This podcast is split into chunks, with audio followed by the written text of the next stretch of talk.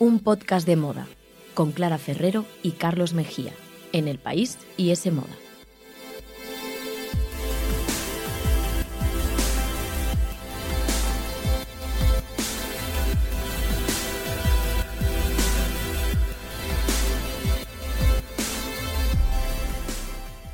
Hola, ¿qué tal? Bienvenidos a un podcast de moda. El podcast que escuchas mientras haces cosas importantes o no, tú sabrás, aquí te queremos igual. Nos podéis escuchar, os lo recordamos una vez más, en iTunes, Google Podcast, la web de Semoda y también en los podcasts del país. Y podéis seguirnos en Instagram, una red social nueva, no sé si la conocéis, y podéis encontrarnos ahí en arroba un podcast de moda.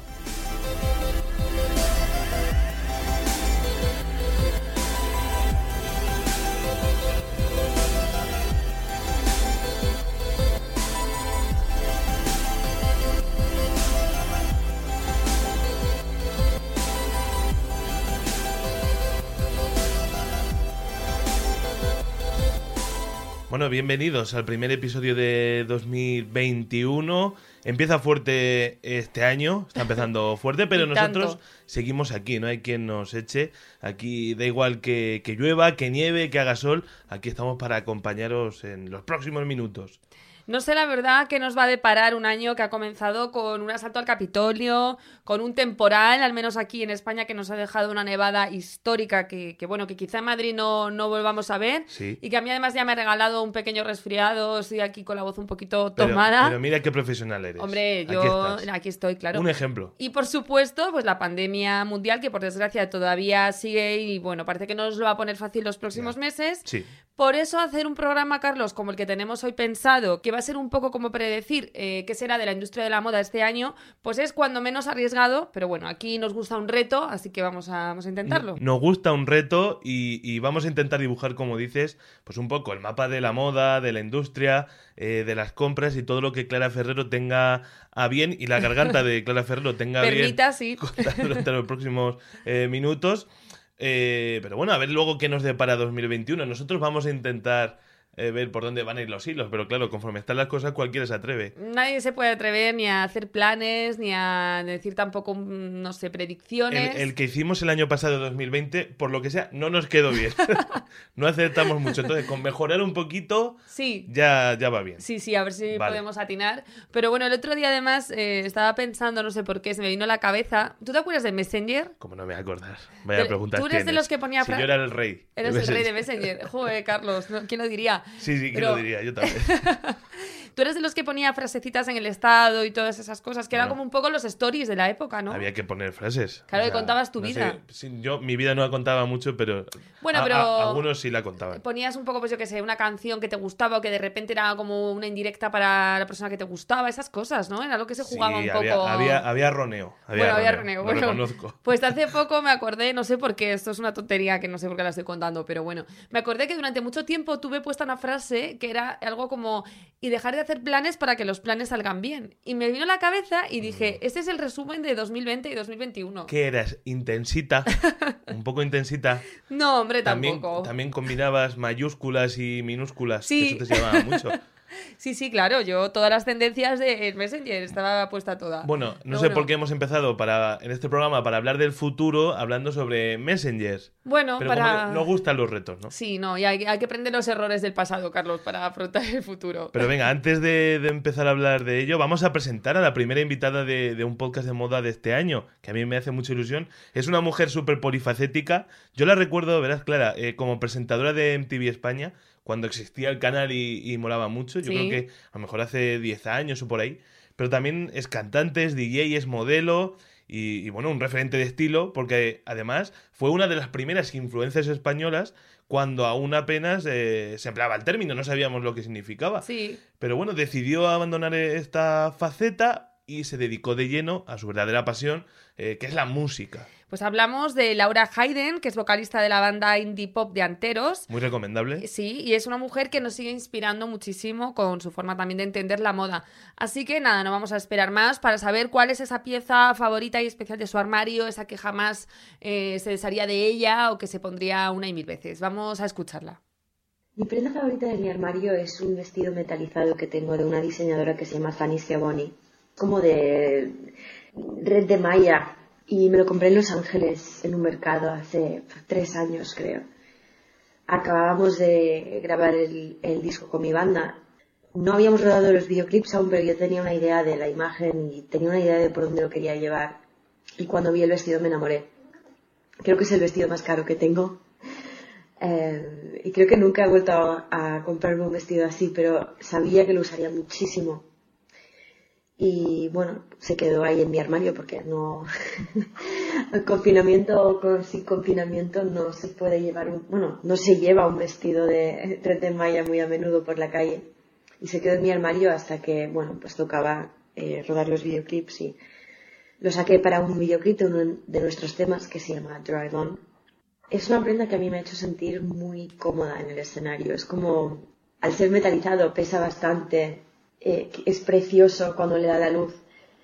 Es bastante dramático, pero además es como, a mí me recordaba un poquito a eh, una guerrera eh, medieval transportada al futuro. De hecho, me gusta tenerla colgando en la puerta del armario porque aparte de que la, luz le brilla muy bien, me recuerda como al año pasado, ¿no? Y a los directos, que es algo que, no sé, la música en directo se echa muchísimo de menos ahora mismo me trae buenos recuerdos y, espero poder volverlos a, a, revivir encima del escenario. Pues gracias a Laura por traernos un, un poco de luz con ese vestido tan, tan festivo y tan especial eh, para ella. Y como siempre, ya lo sabéis, os lo dejamos en nuestro Instagram, arroba un podcast de moda, para que podáis echarle un vistazo.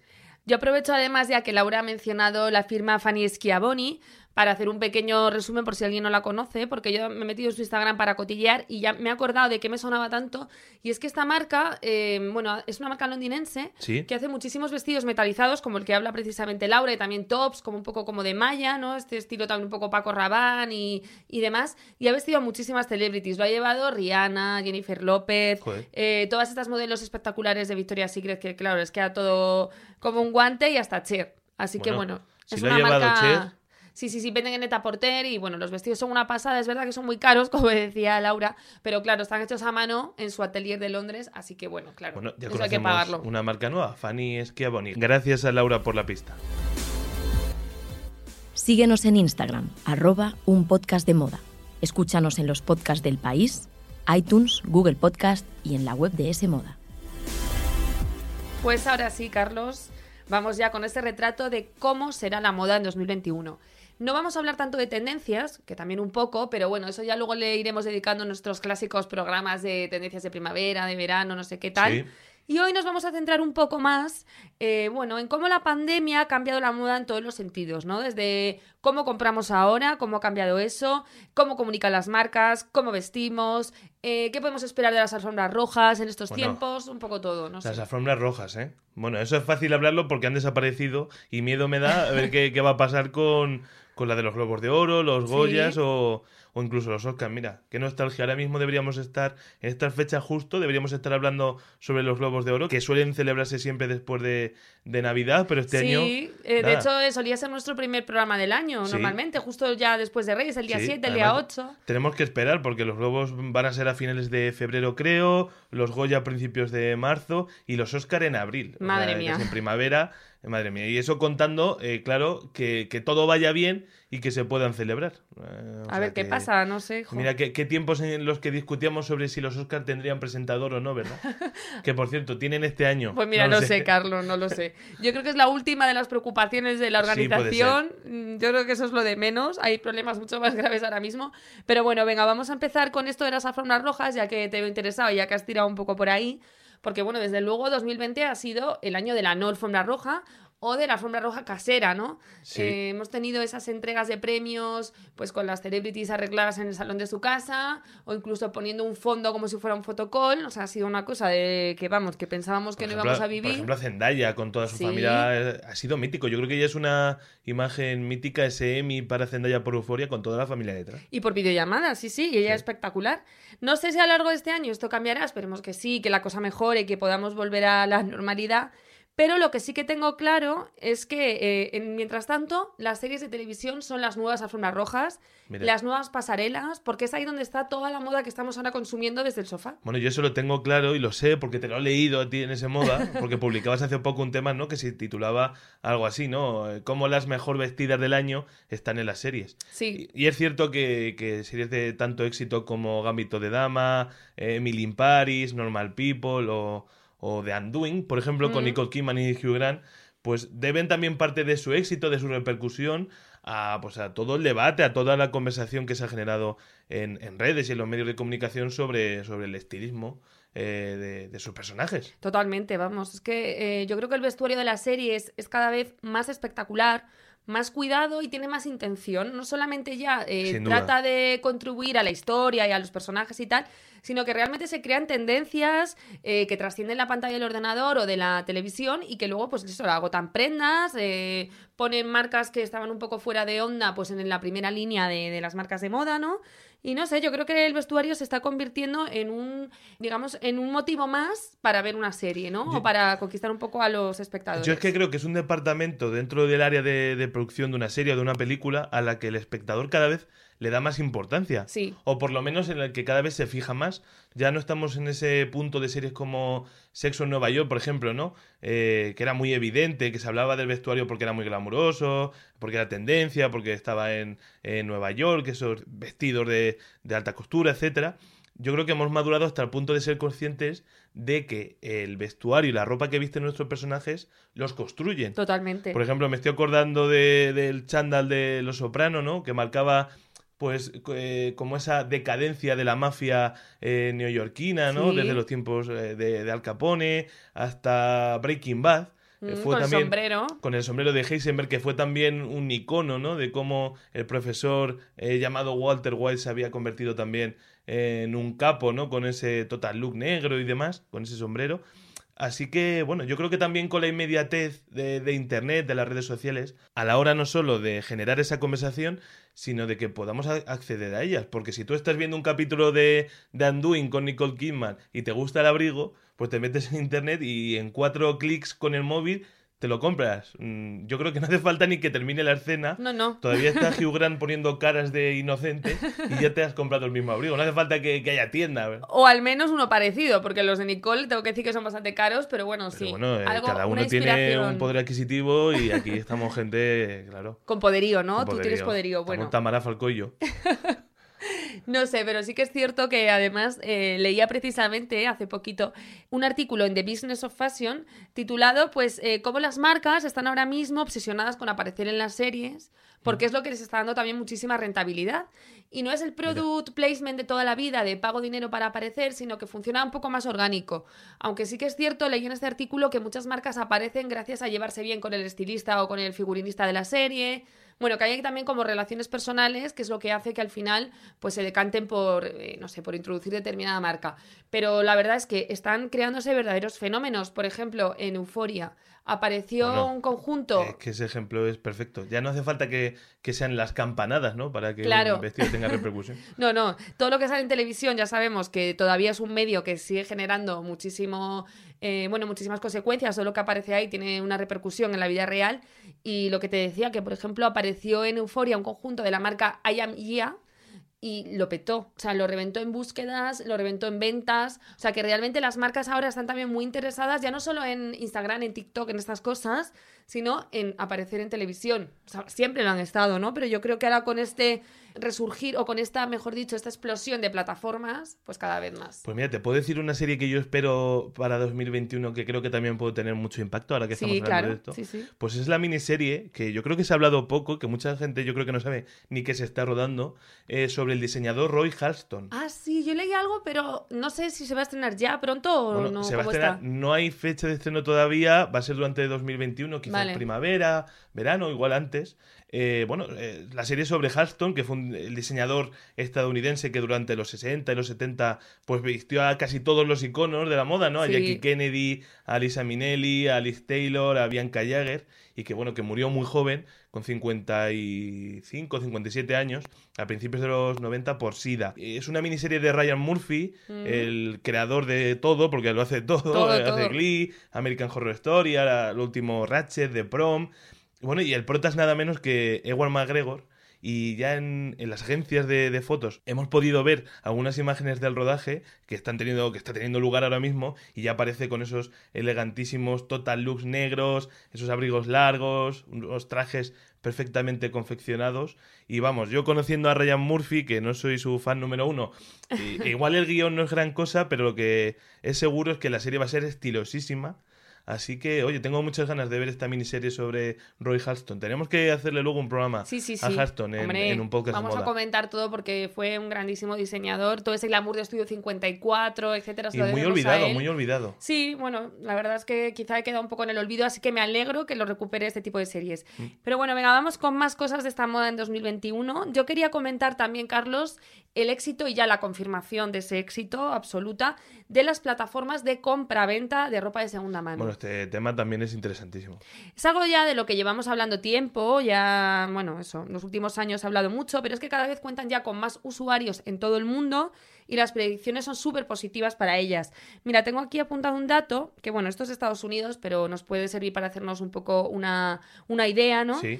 Y dicen que se prevé que el mercado de ropa de segunda mano crezca desde los 28.000 millones de dólares en 2019 a los 64.000 millones de dólares Joder. en 2024. O O sea, sea, en los próximos 4 o 5 años se va a triplicar eh, las ganancias de, que provocan este, Bueno, que producen este mercado. Es que suele que poner eh, la televisión para ver eh, los anuncios de plataformas, por ejemplo, como, bueno, una muy famosa, lo vamos a decir, ¿no? Vinted, por ejemplo, ¿no? sí, sí, sí. Está por se- todas partes. que está por todas partes y se están dejando un pastizal en publicidad. Y claro, yo creo que todo tiene que ver con el consumo responsable del que llevamos hablando también tanto tiempo, ¿no? Sí. Al final, lo más sostenible es comprar algo que ya existe, no tener que generar productos nuevos. Claro. Yo creo que eso está calando, ¿no? Total, o sea, es que por mucho que hagamos producciones con impacto y huella de carbono cero y no sé qué, qué mejor que ya comprar algo que existe, no hay nada más sostenible en el mundo. Yo creo que sin duda eso es parte de su éxito y luego está el precio, que claro, en un momento ahora que también que se, bueno, que va a haber una recesión económica y tal, pues todo ahorro es poco y al final si compras algo de segunda mano es más barato. Pero ¿y cómo monetizan? No sé si esto te voy a pillar o no, pero ¿cómo monetizan su servicio? Porque no todas, eh, No todas- cobran sí, comisión, ¿no? Sí, sí, Entonces, sí, ¿cómo- todas tienen comisión. ¿De dónde sacan el dinero? ¿De publicidad o de qué? Pues mira, por ejemplo, te voy a hablar del caso de Vinted que, que has mencionado. Bueno, Vinted compró Chick-fil en España, que antes Sí. era Chick-fil, la Chic famosa. para ti, chic para mí. Claro, que también se dejaron otro pastizal en anuncios Sí, y caló, caló, caló, Caló, mucho. caló.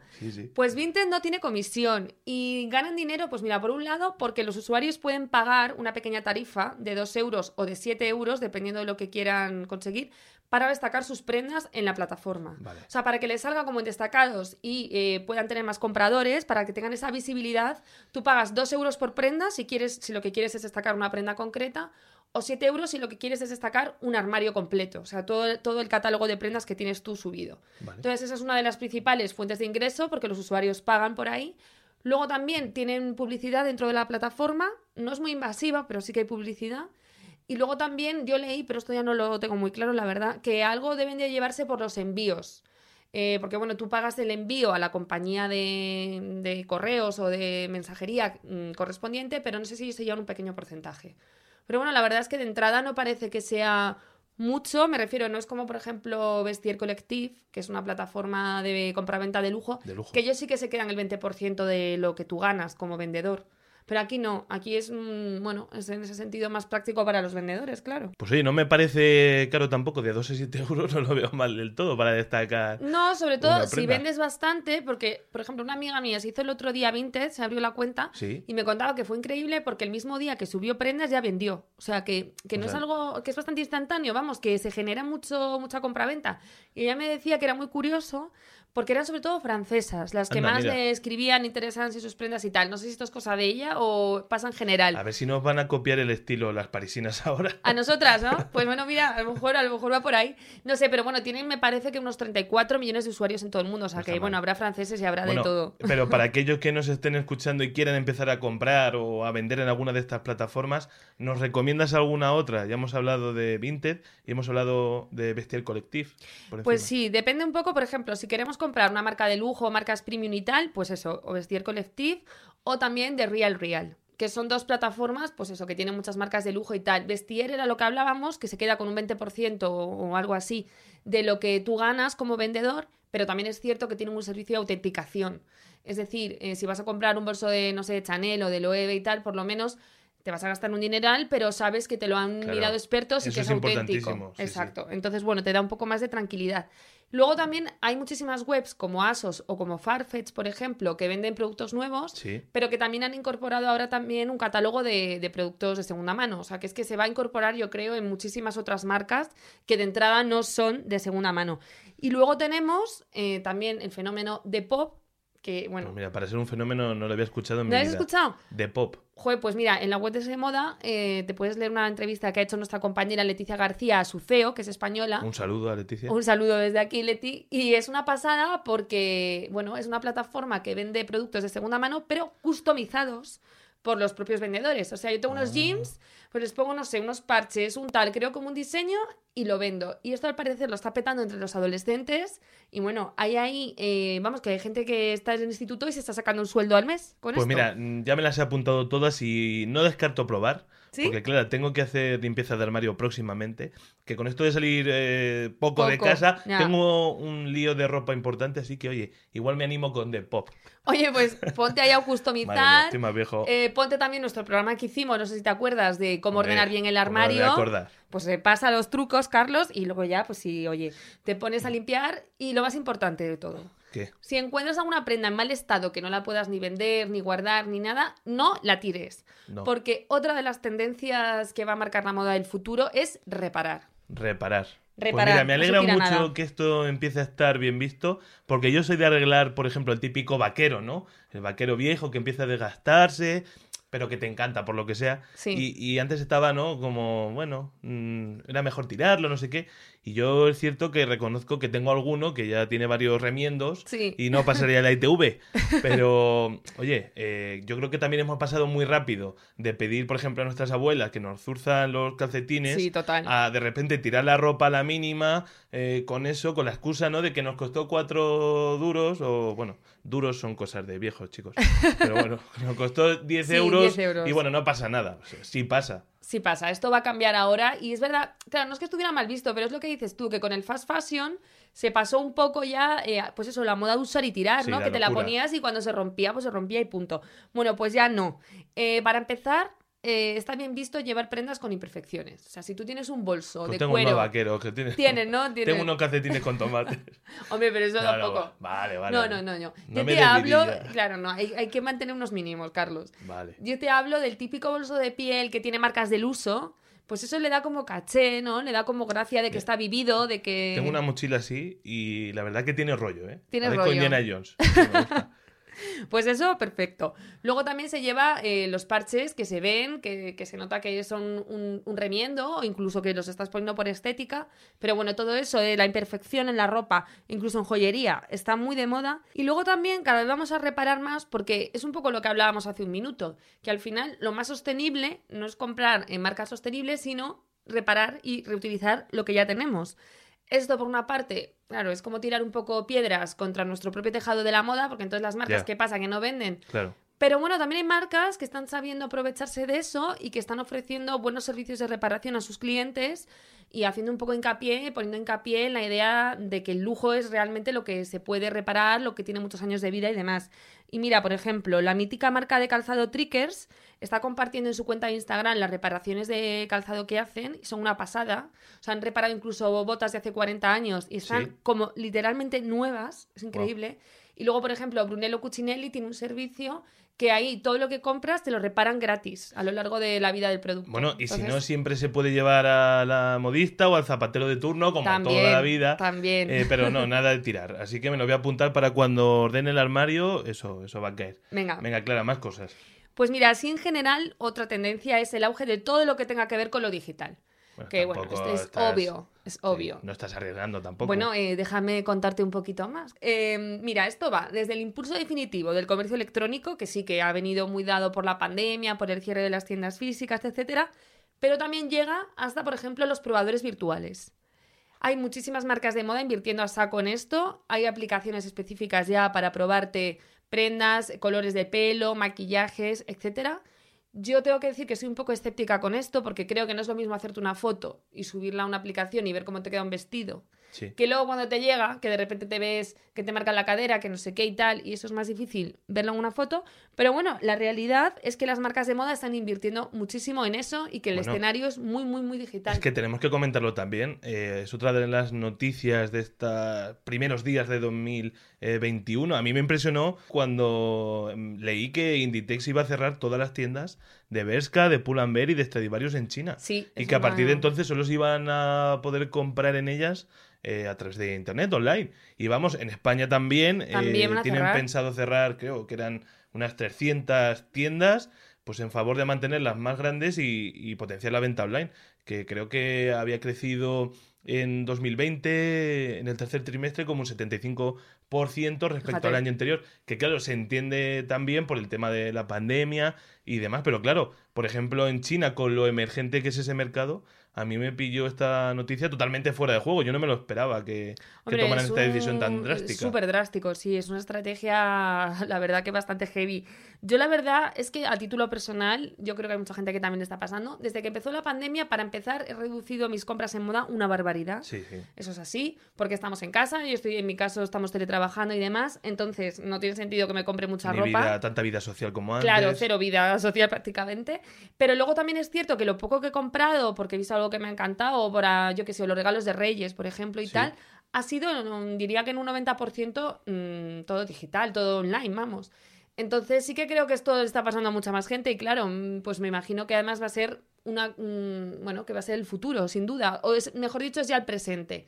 Pero también me da pena, por otro lado, tengo esos sentimientos encontrados, no sé, eh, que se pierda el acto de ir a comprar, que era como lo que hablábamos del cine, ¿no? Bueno, y los miles de puestos de trabajo, que Bueno, por supuesto, por eso es supuesto. lo más importante. Por supuesto, pero yo con mi nivel, a nivel romántico. No, igual que en el eh, cine. claro, el acto de comprar, que era una cosa también social, incluso de quedar con tus amigas, o de tocar los tejidos, de sentir un poco las prendas, se está perdiendo totalmente. Es muy parecida a la decisión de que estamos hablando de Inditex, a la que comentábamos en el anterior programa, o hace dos, ya no me acuerdo, eh, sobre Warner, que pasaba sus películas a la plataforma de streaming de HBO, Justo. etcétera. Es que se pierde el romanticismo de ir al cine o, y luego a la salida ir a la tienda, ¿no? A probar los tejidos y a probarte. Totalmente. Y, Pero bueno. y en este sentido también tiene muchísimo peso y va a tener todavía más TikTok, Carlos. TikTok Bueno. es la red social en la que se va a mover también todo lo relativo a la moda en 2021. Mira, me pillas fuerísima del universo TikTok. Ahora mismo me siento un abuelo porque yo de verdad no conecto ni entiendo muy bien eh, el propósito de todos esos bailes pululando por Ya, la ya, red. ya. La gente baila muchísimo, yo me alegro. Pero vamos, eh, yo creo que deberíamos aceptar, Clara, que nuestro momento ha llegado, eh, dirigirnos hacia el cementerio de, de elefantes, no da ruido. Pero si estábamos hablando de Messenger hace un rato y ahora me sacas TikTok, ¿a quién quieres engañar, Clara? Pues sí, Carlos, no puedo engañar a nadie, estamos ya un poco viejos, pero bueno. A mí me pasa lo mismo que a ti, no conecto todavía mucho con TikTok, pero la realidad es que ahí fuera hay toda una generación enganchadísima. Sí. Y 2020 fue el año en el que se unieron todas las marcas de moda a TikTok. O sea, desde Mira, no lo Gucci haciendo retos virales y demás, Dior, que tenía como unos vídeos de lecciones de la moda y de la marca y todo eso en TikTok. O sea, ya, hasta- ya no es solo Instagram, ahora también las Sí, marcas sí, están Claro, fuerte en TikTok. Total, total, porque es que, es bueno, es eso es el fenómeno, ¿no? Y mm, incluso, pues yo que sé, acuérdate la cuarentena, que yo creo que lo hemos comentado aquí, muchísimos jóvenes haciendo ese tutorial para replicar el cardigan este que se puso Harry Style de colores, firmado por JW Anderson. Mm. O sea que desde luego se está cociendo ahí muchísimas, muchísimas tendencias de moda y al parecer, según han dicho desde la propia plataforma, 2021 va a ser un año todavía más potente para la moda en esta red social y se van a premiar sobre todo los contenidos creativos. Es decir, pues eso, hacer jerseys, hacer no sé qué con lana, hacer ropa y tal, más que la compra así mm, pura y dura. Pues yo era malísimo en plástica, ya te lo digo. ¿Tú eras malo? Malo. Yo su- de las pocas asignaturas que suspendí, eh, plástica fue una de ellas. O sea que no te vas a animar con el punto de cruz ni con No, cosas de estas. Casi prefiero bailar. Bueno, pues igual puedes bailar, no sé, pero el caso es que TikTok a tope y, y, eso, un poco fomentando siempre la creatividad y también la sostenibilidad y la diversidad, que al final, pues claro, si ahí tenemos un público joven, eh, la gente joven es precisamente la que está más concienciada con todo esto. Entonces era lo que más vamos a ver eh, en esta red social, más que el fast fashion y tal. Y también va a haber como muchísima fantasía, lentejuelas, brillos y tal en, en esta Mira, red. de eso me alegro, porque después de meses de chándal, de sudaderas, de zapatillas, de estar en casa, eh, de camisetas tie-dye, Sí, yo creo que toca cambiar un poco el panorama, ¿no? Sí, totalmente. Mira, precisamente el otro día escribí un artículo que recogía una predicción de un profesor de la Universidad de Yale que aseguraba que, que cuando, ojalá muy pronto, superemos la, la pandemia, vendrán como unos nuevos locos años 20, Sí. con libertinaje sexual, derroche económico, pues algo así como una explosión social en todos los sentidos, ¿no? Esto va a ser como la fiesta del Gran Gatsby, pero todos los días. Sí. Así que supongo que la moda se, se, notará, ¿no? Se dejará notar un poco. Eso parece, y de hecho, yo qué sé, si miramos un poco los desfiles primavera-verano 2021, ya vemos esas lentejuelas, esos brillos en firmas pues como Celine, Loewe, eh, Saint Laurent, en Gucci, en Valentinos, hay muchísimo brillo. Claro, todo esto depende de cómo evolucione la cosa. Igual llega primavera-verano y si no estamos bien del todo, pues todavía nos toca seguir con el chándal. Pero bueno, sí que parece que las marcas están un poco concienciadas eh, con eso, con que va a haber esa explosión de la que hablabas tú. También es cierto que, bueno, ya haremos esos programas de tendencias, pero sí que vamos a ver también mucho pantalón ancho en 2021. Ujú. En ese sentido impera la comodidad. Y luego mucho microtop, eh, tops con eh, aberturas y cutouts, con tiras que se unen y que recorren así la cintura, o sea, también un poco en ese sentido de fantasía y, y prendas imposibles. Así que yo creo que vamos a pasar, si todo va bien, del chándal y el moño aquí sin peinarnos todo el día a, bueno, no sé, a salir a la calle con, con una boa de plumas en el cuello, por Pues mira, ejemplo. yo antes de terminar, solo quiero decir que ojalá eh, de verdad acabemos con la pandemia y vuelvan unos locos años 20. Ojalá. Pero por favor, que acabemos la década mejor que hace 100 años. Que acabamos con la crisis del 29 Es verdad. y la llegada del fascismo y demás, que aprendamos de, de los errores. Pero bueno, que sí, que, que en cuestión de moda vamos a analizar en los próximos programas largo y tendido a ver qué llega y qué no llega a las calles. Y oye, si hemos acertado en las previsiones, pero, pero bueno, que ojalá que sea un año de ponernos lentejuelas, salir a la calle y celebrar muy fuerte. Ojalá que sí, por favor, 2021, pórtate bien. Y bueno, nosotros eh, nos vemos o no, nos escucháis, mejor dicho, en el próximo programa. Gracias por empezar este año con nosotros. Hasta luego.